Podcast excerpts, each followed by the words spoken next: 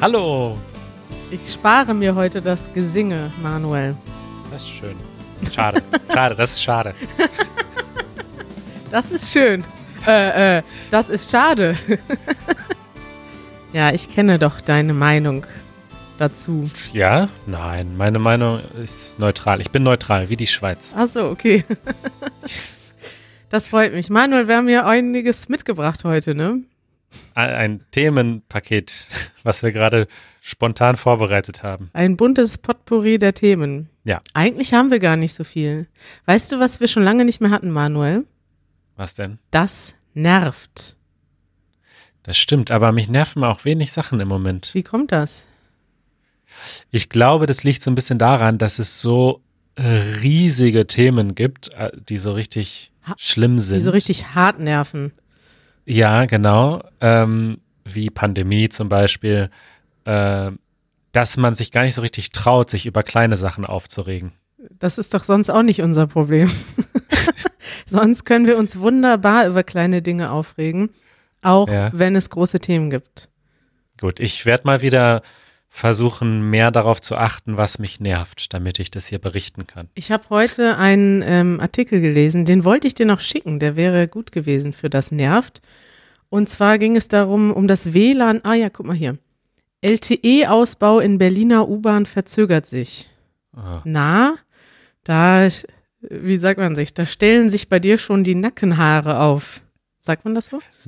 Ja, aber nee, ist mir egal, weil ich fahre Fahrrad. Ich fahre so, also wirklich nur im absoluten Notfall U-Bahn. Wirklich? Dabei warst du doch Team WLAN. Ja, ich bin aus Prinzip dafür, dass es das gibt. Aber mich persönlich betrifft es eigentlich nicht. Das ist auch eine typisch deutsche Sache. Aus Prinzip für etwas streiten, obwohl es einen gar nicht berührt. Das hatten wir aber auch schon mal, wenn sogar in dem Podcast, glaube ich. Das kann sein. Das hast du schon vergessen, weil wir es schon mittlerweile schon fast seit einem Jahr podcasten. Ja, pass auf, ich, stimmt, ne? Wird, bald können wir einjähriges Jubiläum feiern. Da müssen wir uns Ja. was überlegen. Schade, dass wir gerade Pandemie haben, sonst hätten wir eine Live-Aufnahme mit unseren Zuhörerinnen und Zuhörern machen können. Ja. Ich lese nur kurz den Anfang vor, damit du dich noch so ein bisschen aufregst. Durchgängig telefonieren und surfen in der U-Bahn können in Berlin derzeit nur Kunden eines Anbieters. Ich schätze mal, das ist die Telekom. Das sollte sich bis Sommer 2021 ändern. Doch die Corona-Krise und hohe Sicherheitsauflagen haben laut Betreiber den Zeitplan durcheinandergebracht.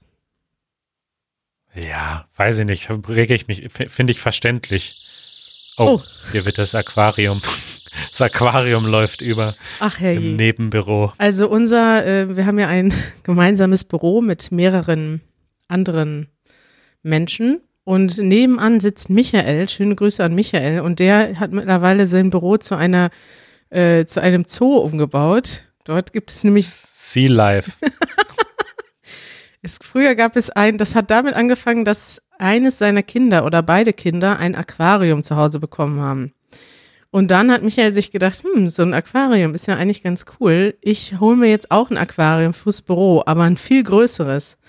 Und dann hatte er das Aquarium im Büro und dann dachte er, nein, ich kaufe mir noch ein größeres. Und jetzt hat er zwei riesige Aquarien im Büro. Und da muss regelmäßig auch das Wasser und vieles andere ausgetauscht haben. Ich glaube, so Fische sind mehr Arbeit als ein Hund. Und auf jeden Fall ist da gerade das Wasser über, übergelaufen und das hat den Alarm ausgelöst. Ja. Willst du mal Fische haben, Manuel? Definitiv nicht. Ein Hund? Eventuell. Eine Katze? Mm, nö. Kaninchen? Nee. Hühner? Nein. Gut, also der, der Hund ist das Einzige, was in Frage kommt. Wie wär's denn mit einem Papagei, der so auf deiner Schulter sitzt und immer dich. Nee, nee, nee. Ich halte nichts davon. Nee, weiß ich nicht, sage ich jetzt nicht zu. Äh, eventuell ein Hund. Darauf würde ich mich vielleicht einlassen. Ja. Alles klar. Aber Hunde sind halt auch, äh, die wollen ja mit Menschen leben. Ist Ob das so ein so? Papagei wirklich. Ja, ich meine, Hunde, wir Menschen haben die Hunde ja quasi geschaffen. Es war ja quasi das erste Tier, was der Mensch quasi geschaffen hat, wenn ich das so richtig sage.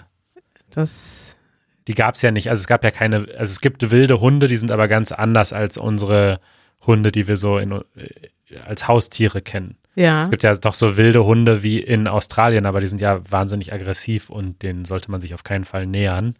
Aber unsere Hunde, das sind ja quasi von Menschen geschaffene Tiere.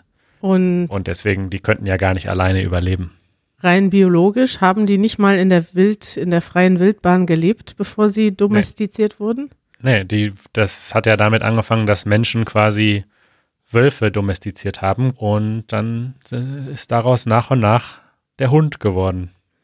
Ja, liebe Zuhörer, das war die kleine Geschichte der Hunde, erzählt von Manuel Saalmann. Berichtigung bitte an äh, Karich schicken. Ich kenne mich damit nicht aus, ich habe keine Ahnung, deswegen ich höre ganz gespannt zu. Wollen wir noch ein Update geben, was so los ist in Deutschland? Das können wir gerne machen, ja. Darüber redet Deutschland. Manuel, so gefühlt, worüber redet Deutschland denn gerade? Ah, Über die USA, Auch? Was noch? ähm, über die EU, Ja, das ist ganz doll im Moment, ja. noch irgendwas? Nö, das war's.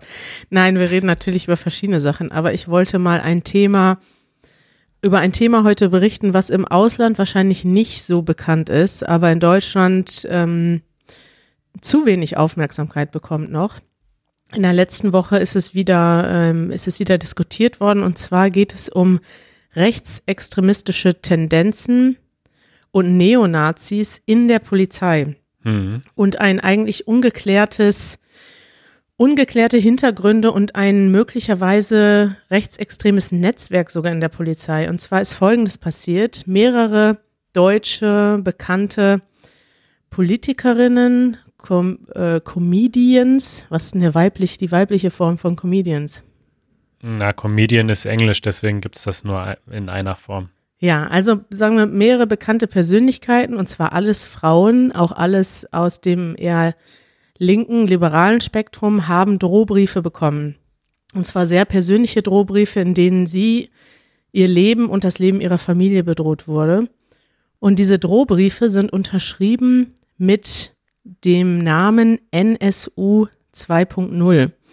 Und das bezieht sich auf eine Gruppe, die sich selbst den nationalsozialistischen Untergrund nannte.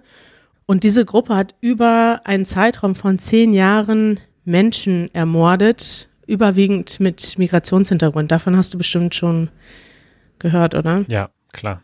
Ja, und das, das äh, ist einfach eine Geschichte, die ist einfach krass, weil äh, es ist offensichtlich passiert das schon seit über drei Jahren, dass diese Briefe rausgehen, dass die unterzeichnet sind mit dieser, also das kann sein, dass das eine Gruppe ist, es kann sein, dass das eine Person ist, es kann auch sein, dass das verschiedene Leute sind, die sozusagen als, wie nennt man die, Trittbrettfahrer auftreten. Das heißt, die sehen, dass jemand anders dieses Kürzel benutzt und wollen auch mitmachen. Und ja, das Schlimme ist, dass es rausgekommen ist, dass die Daten von diesen Frauen auf Polizeirechnern abgerufen wurden. Hast du davon gehört, Manuel? Ja, ich habe es kurz gelesen. Das ist krass. Also da es ist so ein bisschen so wie in den Serien und den Filmen, dass jemand sagt so, hey, kannst du mir das äh, aus der Polizeidatenbank raussuchen? Äh, und dann macht das irgendwer total illegal. Ne? Also die Polizei hat irgendwelche Datenbanken, wo Adressen drinstehen und sonstige Informationen, die eigentlich nicht öffentlich zugänglich sind. Und irgendwer hat diese Daten jetzt benutzt für Morddrohungen. Richtig, ja. Und das Schlimme ist, dass es offensichtlich der Polizei nicht gelingt, diese Leute zu finden. Und ich habe da jetzt schon mehrere Artikel darüber gelesen, dass das eigentlich, also eigentlich nicht sein kann, weil man sich ja mit einem persönlichen Kürzel an einem Rechner einloggt, auch in der Polizei. Und das eigentlich schon möglich ist, rauszufinden, wer zu welchem Zeitpunkt welche Daten abfragt. Und das war dann aber wohl so, dass die Leute bei denen das passiert ist auf dem Rechner, dann behauptet haben, sie wären das nicht gewesen und sie wären gerade nicht am Rechner gewesen. Was ja theoretisch sein kann, aber es ist auf jeden Fall offensichtlich der Polizei nicht möglich, seit mehreren Jahren das aufzuklären und das sollte natürlich in einem Staat wie Deutschland nicht passieren. Ja, nicht möglich oder es ist keine Priorität. Ja, ne? Also um es ja. mal in den Worten von Stromberg zu sagen, kann nicht, wohnt ja manchmal auch in der Will-nicht-Straße. Das ist ein richtig toller Spruch, Manuel. Ein dummer Spruch, aber die Frage ist halt, können Sie es wirklich nicht aufklären oder es ist schwer zu glauben, dass man das nicht aufklären kann. Genau, das ist schwer zu glauben und das wurde jetzt in der letzten Woche, als äh, wieder bekannt wurde, dass mehrere Briefe ähm, angekommen sind. Mittlerweile kommen die Briefe auch in Redaktionen an, von Zeitungen, von Fernsehmagazinen. Und es ist schwer zu glauben, dass das nicht aufgeklärt werden kann. Und deswegen gab es oder gibt es mittlerweile einen großen Skandal, Skandal darum.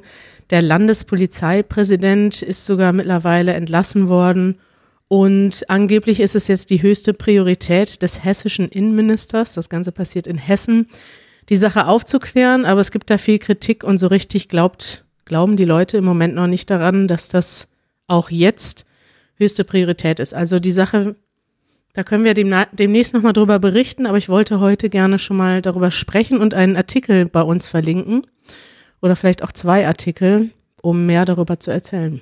Gut, Vielen Dank äh, für diesen Einblick in deutsche, in die deutsche Nachrichtenwelt. Dann beantworten wir noch ein, zwei Fragen, oder? Ja, Manuel, hast du Bock? Ich glaube, ich habe Lust, mal wieder Fragen zu beantworten. Eure Fragen. Eure Fragen.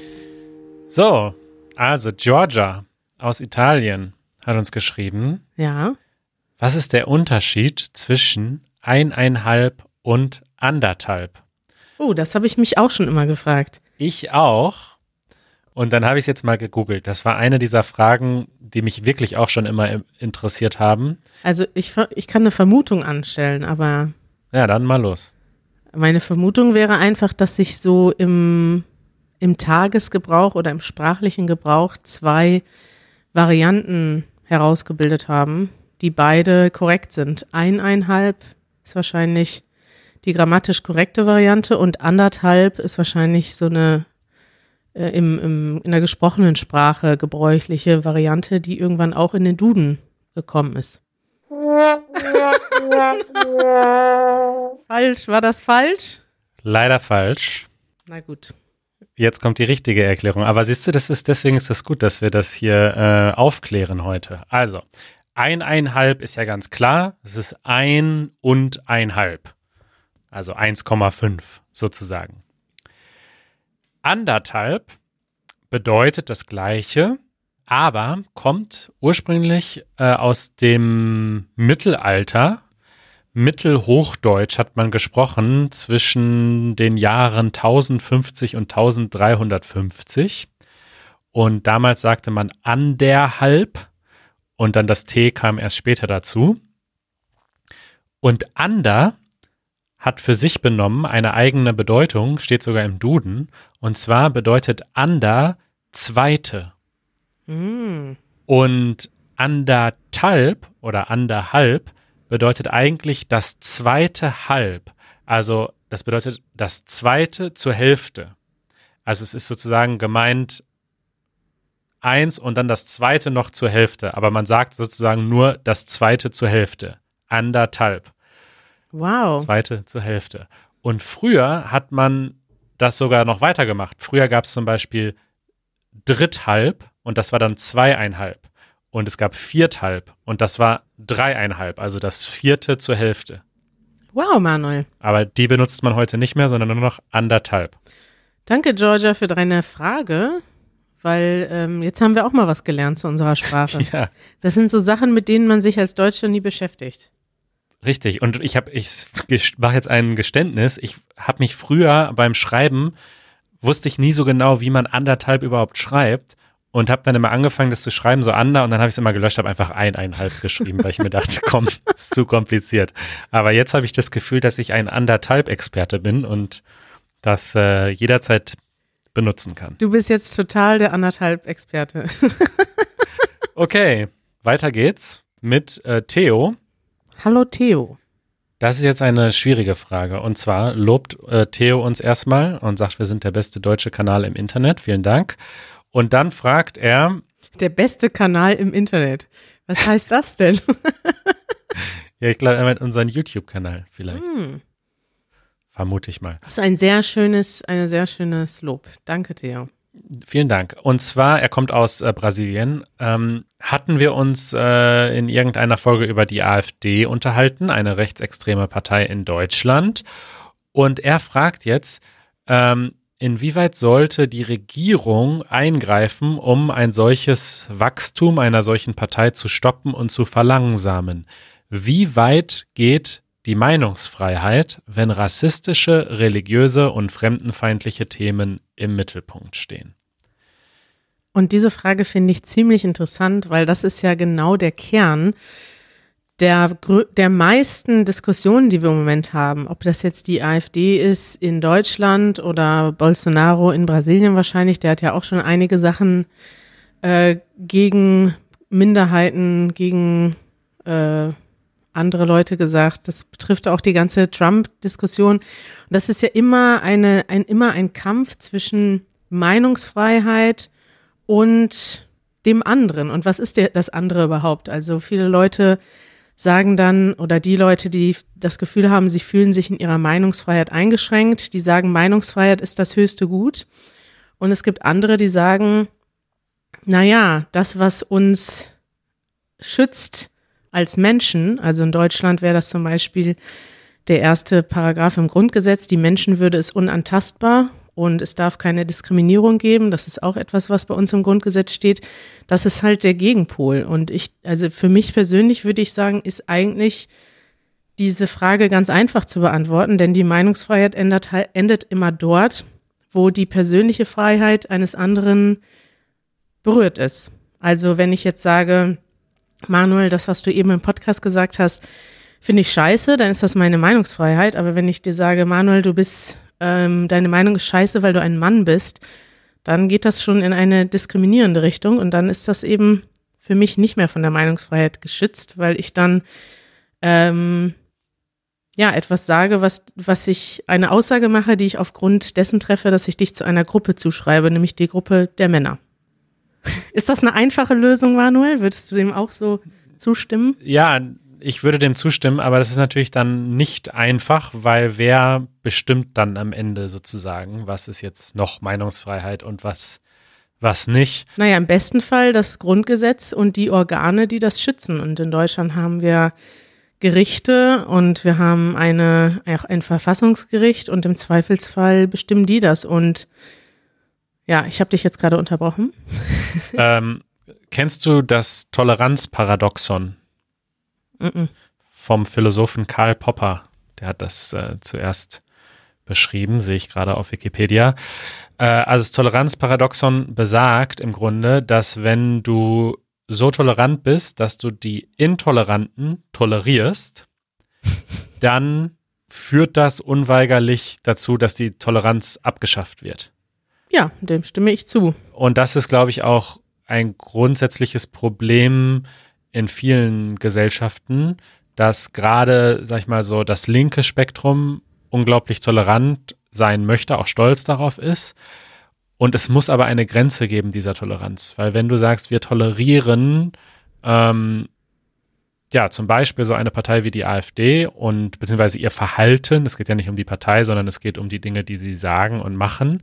Und wenn wir da sozusagen sagen, ja, okay, ähm, die ist ja gewählt und die ist ja sozusagen dadurch legitimiert und deswegen müssen wir das jetzt tolerieren, dass sie gegen Minderheiten hetzen oder was auch immer, dann schaffen wir unsere eigene Demokratie und unsere eigene Toleranz nach und nach ab.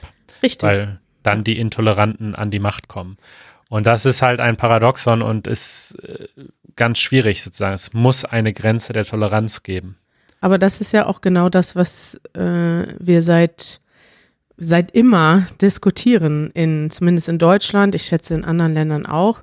Und es muss halt, also eine Demokratie funktioniert ja nicht einfach von alleine und unser Grundgesetz ist auch nicht irgendwie in Stein gemeißelt und unantastbar. Es gibt immer wieder Leute, die das in Frage stellen. Und die Demokratie ist halt dann oder unser auch unser Land und unser Grundgesetz ist halt so lange gut, wie die Mehrheit, solange die Mehrheit der Menschen das lebt und auch verteidigen kann. Und wenn wir diese Fähigkeit ja. verlieren, dann kann es halt auch sein, dass wir wieder zu einer Diktatur werden oder zu etwas anderem. Und ich glaube, dass das etwas ist, was die viele Leute in Deutschland jetzt gerade in den letzten Jahren schmerzlich erlebt haben mit der AfD, dass es eben nicht in Stein gemeißelt oder unantastbar, also unser Grundgesetz ist nicht unantastbar. Es kann sein, dass wieder eine Partei die Mehrheit gewinnt, die das Grundgesetz, was wir jetzt haben, in Frage stellt.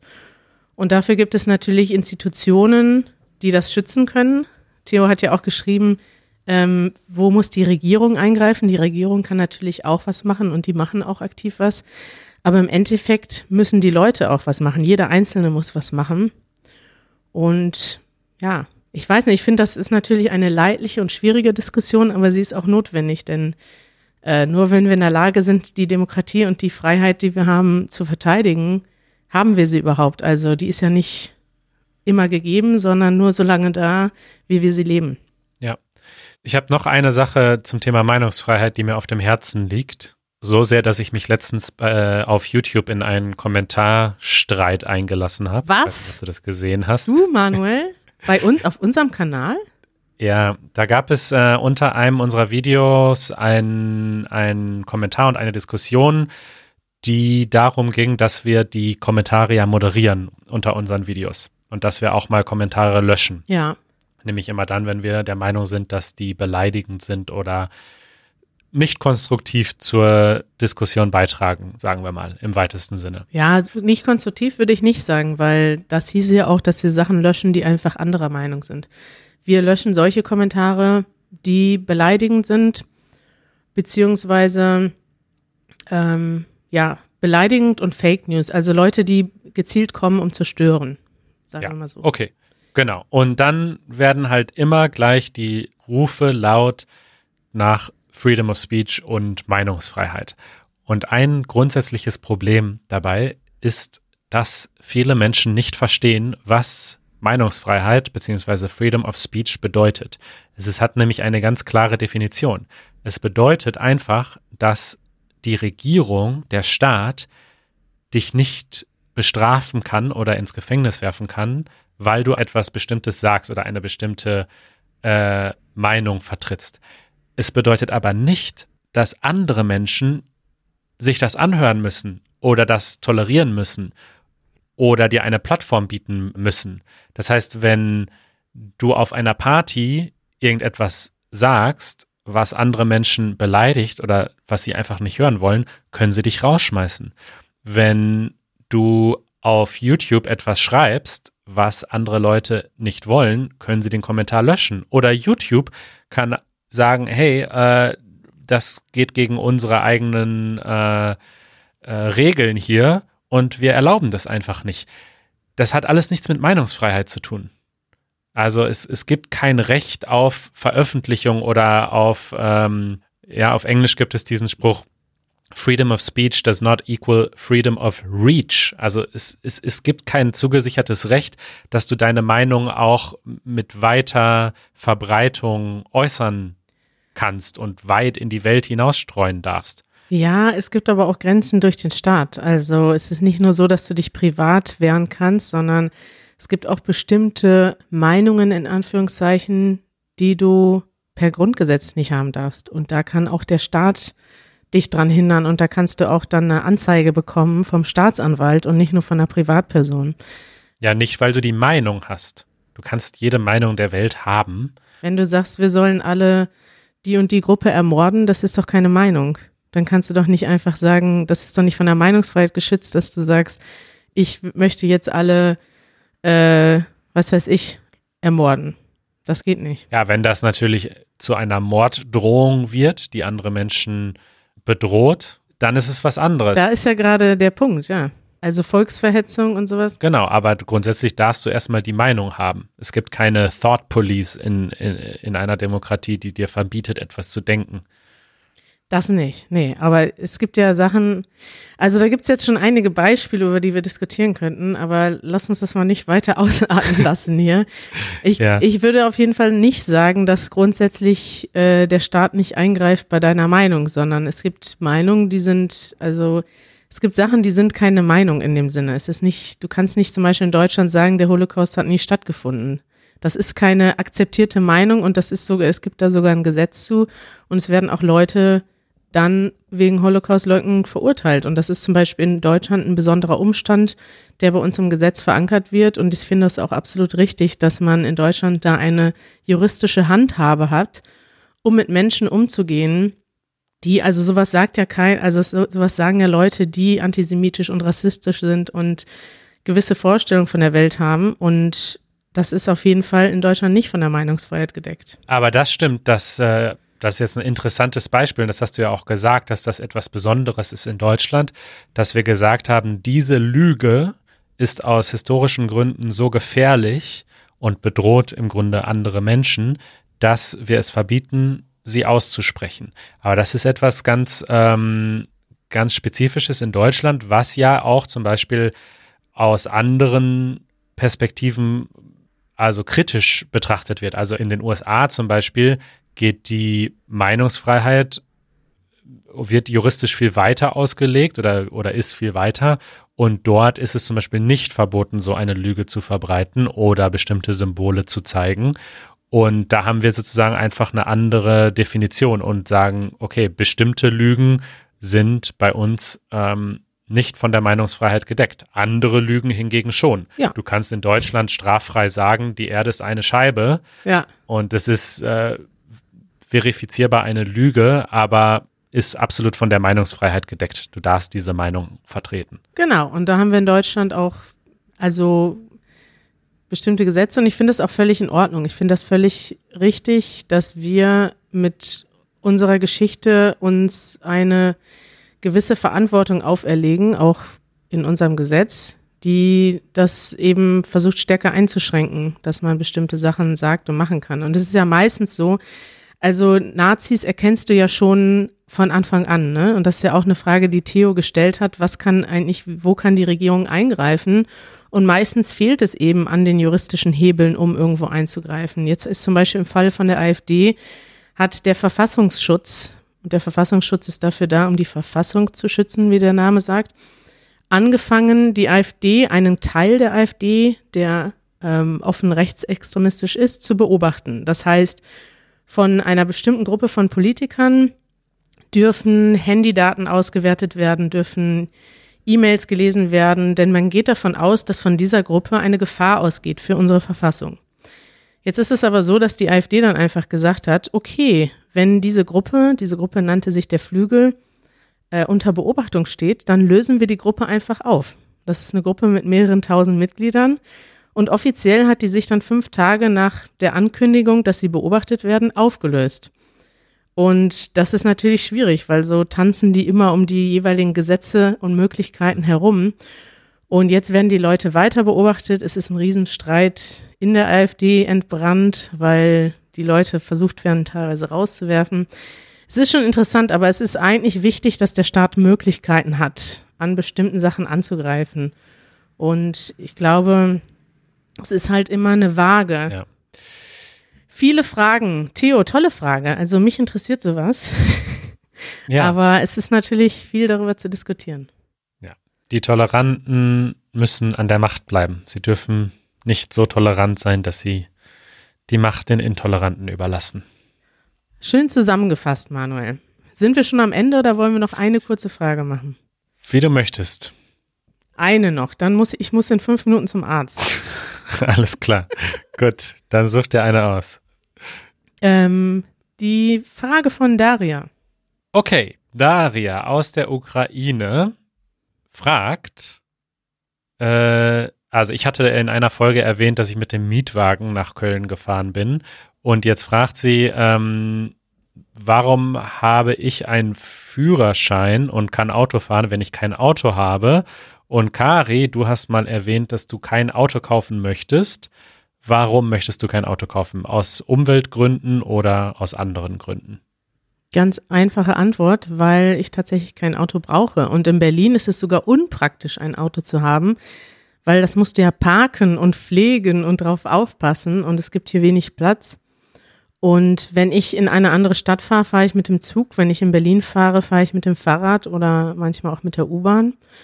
Und tatsächlich brauche ich in Deutschland, außer jetzt in der Corona-Zeit, wo man vielleicht manchmal lieber mit dem Auto fährt, weil es da weniger Ansteckungsmöglichkeiten gibt, äh, da habe ich mir jetzt ein paar Mal ein Auto geliehen. Aber ansonsten brauche ich nie ein Auto in Deutschland. Und du? Bei mir ist es so ähnlich. Also ich bin, ich wohne ja auch in Berlin und in Berlin braucht man, brauchen die meisten Menschen kein Auto.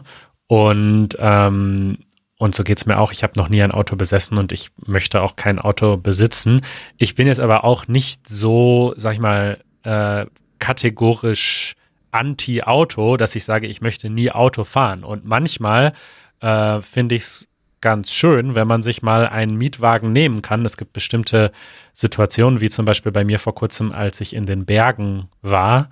Ähm, da haben wir uns auch einen Mietwagen genommen für zwei Tage. Und das ermöglicht dann natürlich sehr viel Flexibilität. Man ist viel flexibler, als wenn man ähm, angewiesen ist, dann irgendwie mit, mit Bussen äh, dorthin zu kommen. Und ich gebe auch ehrlich zu, es macht mir dann auch Spaß. Also ich, ich finde es auch mal schön, äh, irgendwie so einen kleinen Roadtrip zu machen mit Musik und guter Stimmung.